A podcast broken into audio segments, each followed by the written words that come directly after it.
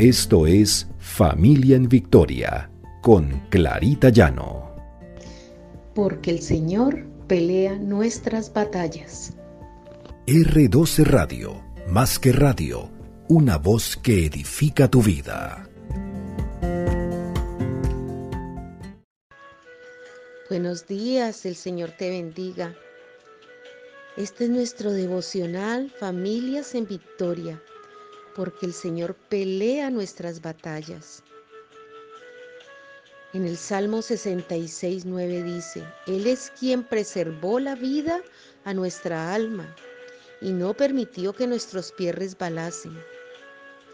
Qué fácil es resbalar, qué fácil es y sin que nos demos cuenta de que nosotros o nuestros hijos se empiecen a apartar de Dios, de que el mundo sea el que empiece a dominarlos. Y no nos damos cuenta a veces de este proceso. Y los jóvenes son más propensos, nuestros hijos ya adolescentes, porque los medios de comunicación, la tecnología, el consumismo, los incita a tomar caminos contrarios a los que Dios ha establecido para sus vidas. Empiezan a llamar a lo malo bueno y consideran que como los demás lo hacen está bien y por eso toman comportamientos no adecuados a los ojos de Dios. Ver cómo nuestros hijos descienden a Egipto es imperceptible. Y hablo de Egipto porque acuérdense que era esa tierra donde estaban cautivos el pueblo de Israel. Y no queremos que nuestros hijos queden cautivos.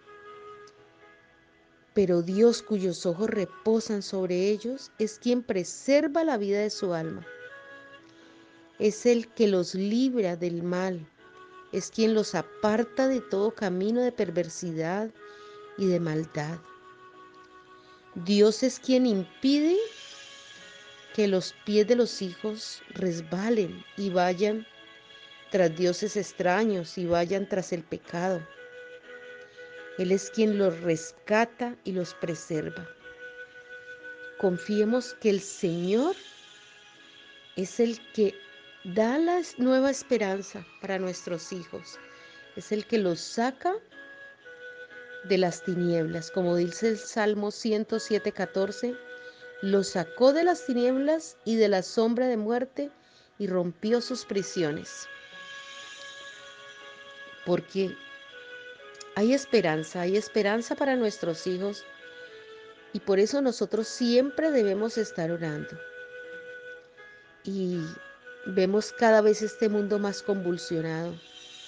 Vemos situaciones que nos desconciertan, como cómo gobiernos están aprobando el aborto, cómo gobiernos están aprobando el matrimonio de homosexuales, cómo los gobiernos están tolerando tantas situaciones y se están rindiendo. Nosotros nos vamos a rendir, nosotros como padres debemos pensar que debemos estar en esa brecha en oración por nuestros hijos y no resignarnos, no conformarnos. Como dice el Señor, no os conforméis a este mundo. Y al contrario, sacar a nuestros hijos de esa situación hablarles de la palabra de Dios y hablarles de qué es lo que espera el Señor que hagamos con nuestras vidas. Enseñarles que eso que están viendo hoy en día no es bueno. Que estas situaciones que la gente habla como si fueran normales no son buenas, no son buenas ni agradables al Señor y no deben serlo para nosotros que nuestros hijos tengan discernimiento y revelación en sus corazones para llamar al pecado por su nombre y apartarse de todo camino del mal.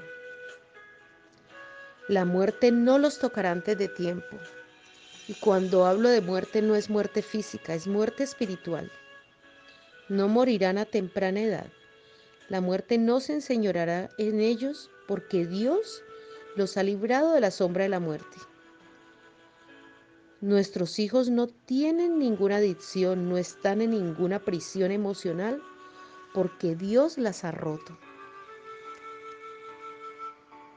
No desmayemos, sigamos en oración y hablando de frente con nuestros hijos sobre estas situaciones. Oremos. Padre Santo, gracias Padre. Gracias porque tú Señor eres el que guía a nuestros hijos. Declaramos Padre Celestial en el nombre de Jesús que tú sacas a nuestros hijos de las tinieblas, quitas toda oscuridad, destruyes toda fortaleza en su mente y rompes toda prisión en la que se encuentra su alma en algún momento. Señor, en el nombre de Jesús, te pedimos que este día preserves el alma de nuestros hijos del dolor, de la rebeldía, de la falta de dominio propio, de la desesperanza, de la incredulidad, y que los libres de las influencias de este mundo, Señor. Que este mundo no los pueda influenciarte. Rogamos no solamente por nuestros hijos, sino por nuestros sobrinos, por nuestros nietos, Señor. Que seas tú, Señor, guiando sus vidas y no permitiendo que se desvíen a derecha ni a izquierda, Señor. Detén sus pies de resbalar. Cancela toda relación, gusto, pensamiento que los lleve a querer vivir separados de ti, Señor. Que ellos comprendan, Señor, que estas situaciones que se están viviendo actualmente en el mundo no deben ser normales para ellos. Gracias Señor porque sabemos que tú los llenas de tu gracia, de tu amor y de tu discernimiento y revelación para que ellos comprendan Señor lo que tú quieres en sus vidas. Te los entregamos Señor, sabiendo que están en las mejores manos.